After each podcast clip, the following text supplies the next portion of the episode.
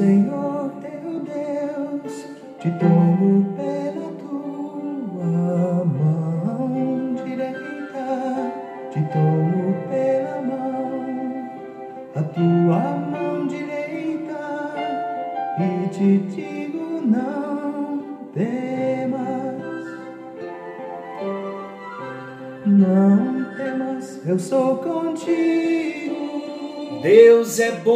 tempo todo e o tempo todo Deus é bom. Graça e paz, meus queridos. Que a bênção do Senhor te alcance nesse dia. Estamos debaixo da bênção, estamos debaixo da promessa. O nosso Deus é Deus de promessas. Ele não é homem para que minta, nem filho do homem para que se arrependa. Sabe por quê? Porque Ele é Deus e Ele está fazendo algo novo. Ele está abrindo um caminho no deserto. Ele já tem rios no ermo e esse é o tempo. Sabe por quê, queridos? Porque o nosso Deus é o mesmo Deus de Daniel.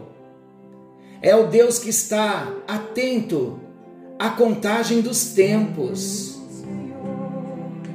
Nós, queridos, vivemos debaixo de um tempo chamado Cronos, cronologia, é o tempo do homem. Mas Deus não. O tempo de Deus é o Kairós. E quando o Kairós entra na terra, o projeto se cumpre.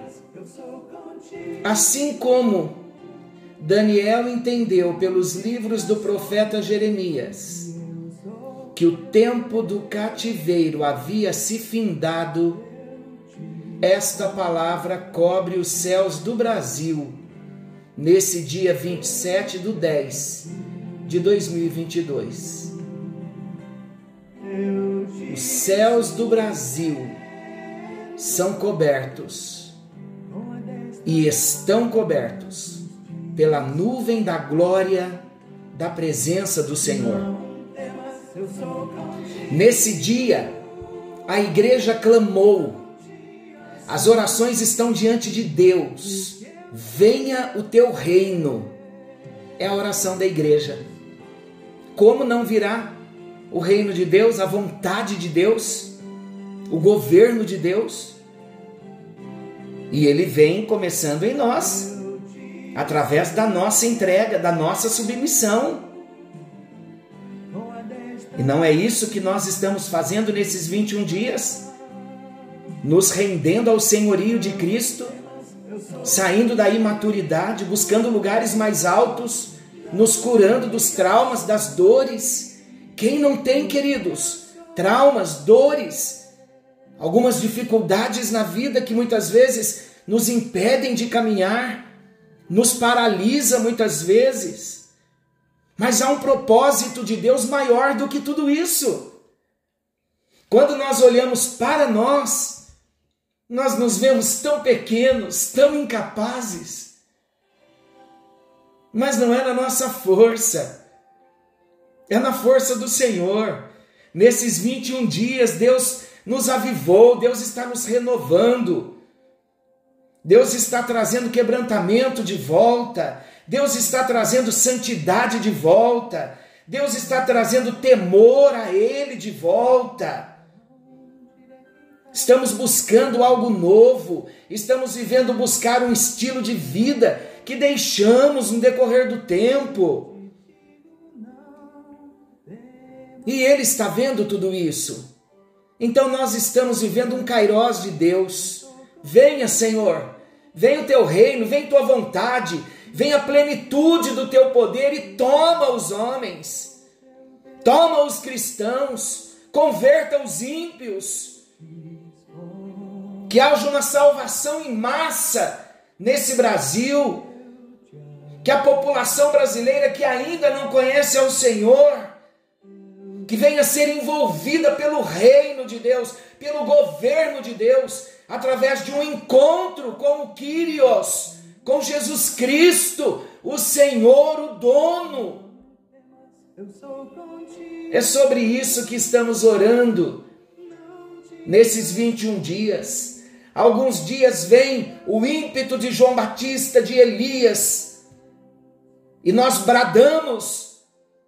Outros dias vem a unção de João, o Senhor nos tomando no seu braço, nos tomando no seu amor, dizendo para nós: sinta a cura que está chegando, sinta, receba a libertação que chega na alma, veja as áreas que estavam presas, estando libertas, sendo libertas, áreas cativas, recebendo libertação, voz de soltura do Senhor Jesus, áreas enfermas sendo curadas, a maturidade chegando, mais um degrauzinho para cima.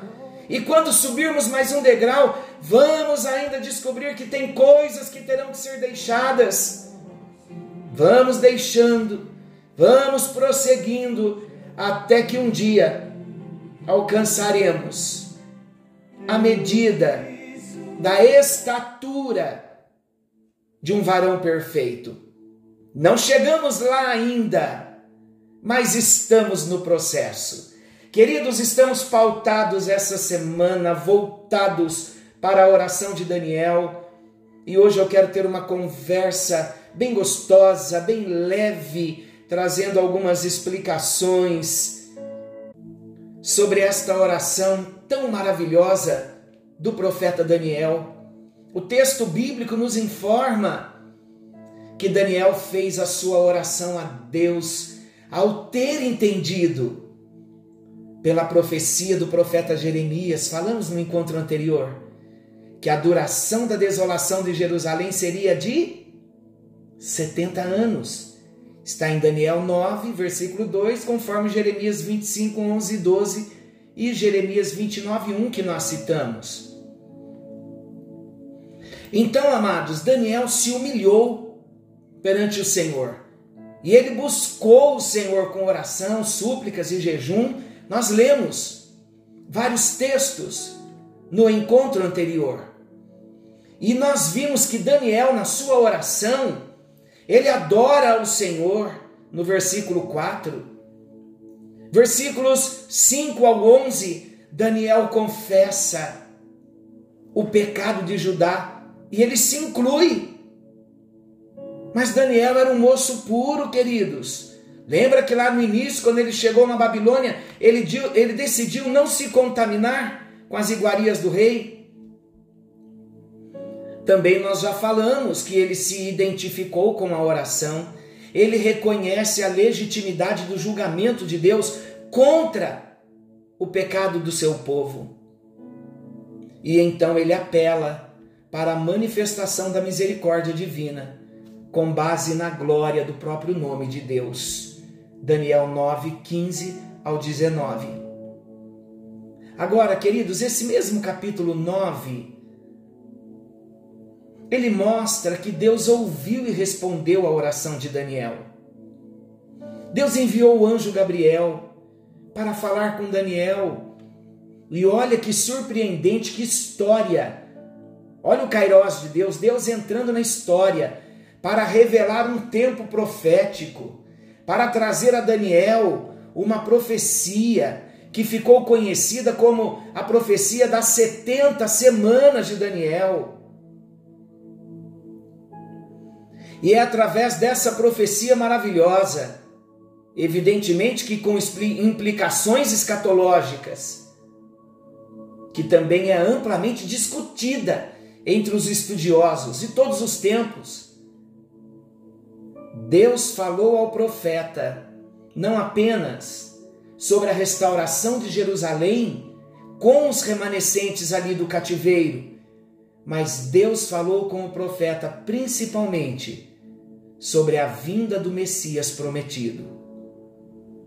O que nós aprendemos com a oração de Daniel? Vamos considerar. A oração de Daniel, queridos, é um exemplo de como um cristão deve orar. Em primeiro lugar, a atitude de oração de Daniel em decorrência da sua leitura da palavra de Deus, nos ensina muito sobre qual deve ser a atitude do cristão diante da soberania de Deus. O texto bíblico diz que Daniel orou fervorosamente ao Senhor após ler nas Escrituras acerca dos anos de cativeiro que tinham sido decretados por Deus, pelo próprio Deus.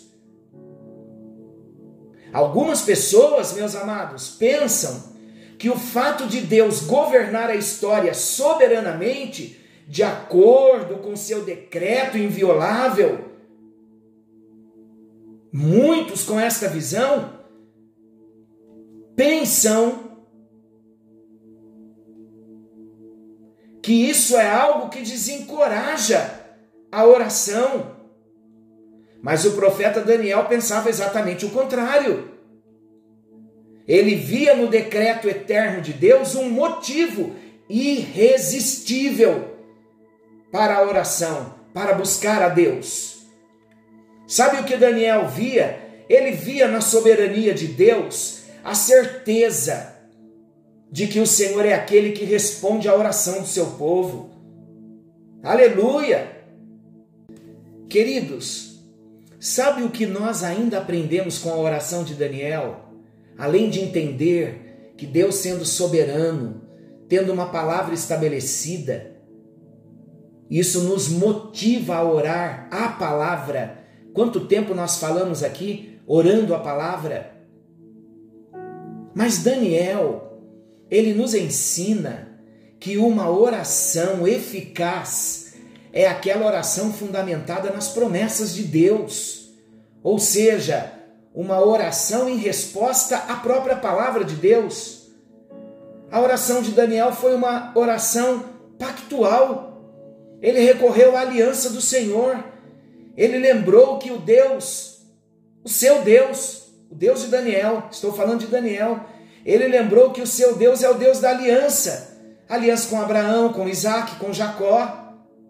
E Daniel compreendeu na sua oração o decreto de Deus com relação ao tempo de cativeiro e imediatamente se colocou diante do Senhor em oração, pedindo que Deus agisse em favor do seu povo escolhido. Nesse sentido, queridos, Daniel sabia que a sua oração era legítima, porque estava de acordo com a vontade de Deus revelada na sua própria palavra. Olha que revelação de Deus para nós. A oração de Daniel estava alicerçada na promessa do Senhor. Aprendemos também, em terceiro lugar, que a oração de Daniel nos ensina que uma oração genuína ela envolve confissão de pecados. Nesse mover que Deus está trazendo para nós, nós não podemos nos acostumar com o pecado. Nós não podemos deixar de confessar os nossos pecados, os pecados da nossa nação. E o perigo, queridos, quando nós nos distanciamos de Deus, de uma vida de oração, de uma vida de confissão de pecados pessoais, nós começamos a nos tornar insensíveis com os pecados daqueles que estão à nossa volta. E se isso ocorre, em pouco tempo, nós também começamos a compactuar com esses pecados à nossa volta. E isso começa numa esfera familiar, coisas em que chorávamos, batalhas que tínhamos para Deus abrir os olhos dos nossos familiares porque estávamos orando, reconhecendo os nossos pecados. Quando nos afastamos da oração de confissão de pecados, tudo à nossa volta começa a ser normal. Os pecados dos colegas de trabalho, os pecados da nação, e quando nós nos damos conta, o nosso coração está frio e estamos cometendo os mesmos pecados. Olha a gravidade. Por isso o Senhor fala com a igreja de Éfeso: volte à prática do primeiro amor. Lembra-te de onde caíste. É assim que começa a contaminação. Daniel confessou ao Senhor que o povo do qual ele também fazia parte havia transgredido a lei de Deus. Ele admitiu que a única coisa que o povo realmente merecia era a manifestação da justiça divina em resposta ao seu erro. É importante nós entendermos isso.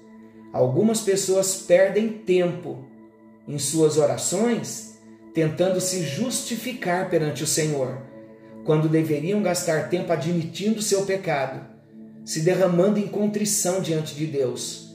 Corre para o altar, pede a chave da igreja, do templo para o seu pastor, corre para o altar, se jogue, se lance. Eu estava conversando com um pastor esses dias e ele disse exatamente isso. Ele falou: Paulo, quando o meu coração aperta, eu me tranco no meu quarto, no meu escritório, eu ponho a boca no pó, eu me, me jogo, eu me lanço. E é assim que devemos fazer, queridos, porque a oração genuína é aquela que coloca acima de qualquer outro objetivo a nossa preocupação com a glória de Deus. E Daniel orou recorrendo ao caráter misericordioso e perdoador de Deus. Mas Daniel não colocou como base para isso um suposto merecimento humano. Ele disse: Não, Senhor. O Senhor tem razão em tudo, nós pecamos, quebramos a aliança.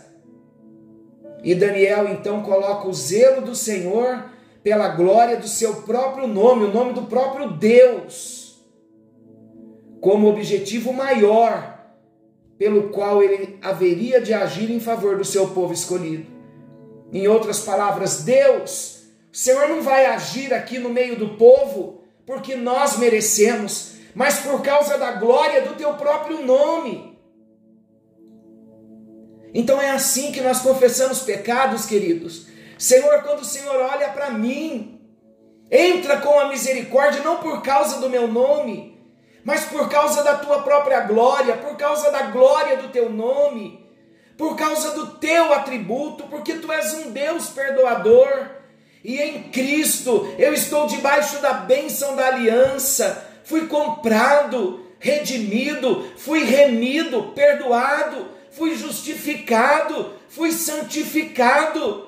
Os meus, os meus pecados foram imputados em ti, Jesus, e a tua justiça foi imputada a mim. O Senhor morreu a minha morte para que eu viva a sua vida. E o Senhor consumará a bênção da minha salvação no dia da glorificação, quando meu corpo será transformado num corpo de glória tudo isto, queridos, não é por causa da glória do nosso nome, porque não há glória no nosso nome, não há mérito em nós. É a glória do nome do Senhor Deus e a vé o Senhor, glorioso, majestoso, poderoso, aquele que triunfa nas batalhas.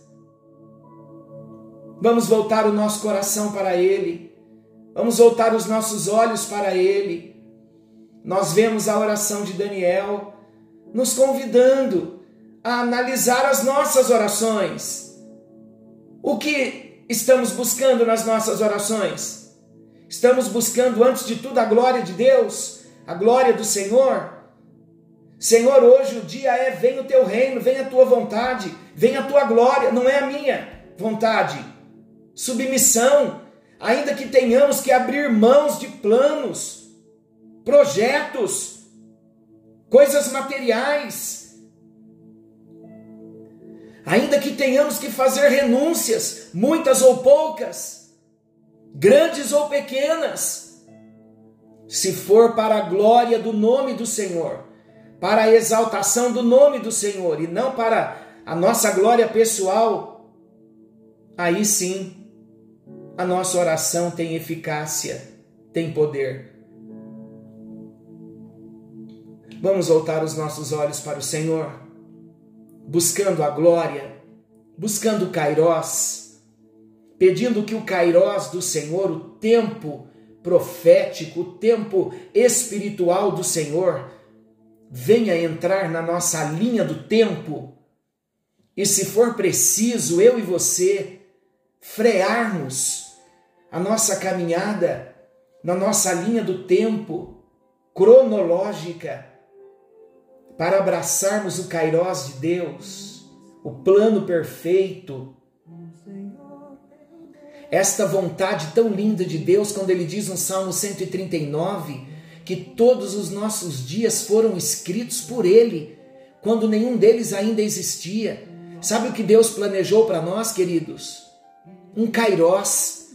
Ele sabia que nós viveríamos aqui nessa linha de vida humana, mas como crentes, como cristãos nascidos de novo, há uma linha mais alta acima da nossa cabeça, há uma linha mais alta do que nós, o pensamento mais alto do Senhor, como Isaías 55. Eu chamo esse pensamento mais alto de linha Kairos, linha do tempo de Deus.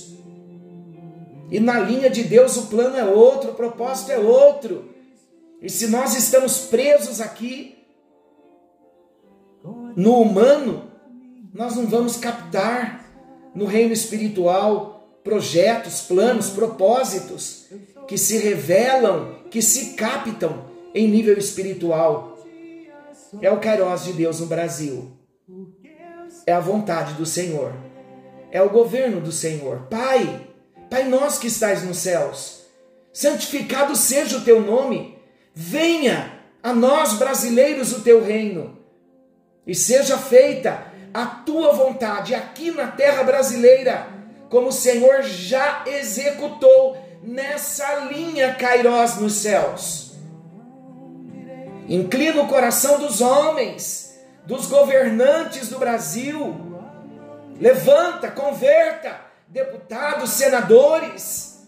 Vai tomando, Senhor Deus, todos os locais de influência na nossa nação brasileira, porque teu é o domínio, tua é a autoridade, teu é o governo, tu és o Quírios do Brasil, tu és o Senhor do Brasil.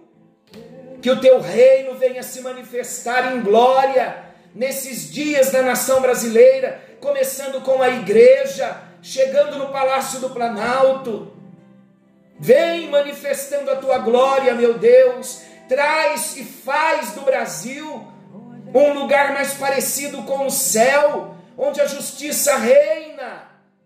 Que o teu reino venha, Senhor, como fermento, influenciando todas as esferas de formação cultural. E isso, Senhor, vai fazer através de homens com o coração inclinado aos princípios da tua palavra.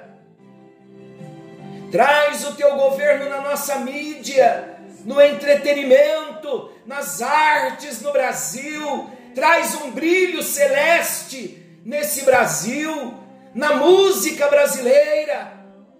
Senhor, não queremos mais as músicas profanas as nossas redes sociais sejam santificadas, que venha o teu governo na religião, que venha o teu reino na educação, que venha o teu poder, a tua glória na política. Que venha, meu Deus, a tua vontade, o teu domínio dentro do nosso lar. E que o teu reino possa se expandir nesse novo ciclo que nós estamos entrando. É o Kairós do Senhor chegando a nós. E nós dizemos a Ti: aceitamos a Tua vontade, aceitamos o Teu governo. Traz a nós a consciência de que Tu és o Senhor da nossa vida e transforma esta consciência numa decisão de vontade ativa de submissão ao teu senhorio. Em nome de Jesus. Amém? Amém. E graças a Deus, a unção aí, o poder aí, a glória aí, o governo chegou, a presença chegou. Receba a unção do Espírito. Fiquem todos na paz, querendo o bondoso Senhor amanhã Estaremos de volta nesse mesmo horário com mais um encontro com Deus. Venha, Senhor, venha com teu governo, venha com teu poder e que seja a glória do teu nome manifesta em solo brasileiro. Algo novo está vindo à luz do Brasil. Jesus está voltando. Fiquem todos com Deus. Forte abraço. Uma noite de bênção. Porque eu sou teu Deus.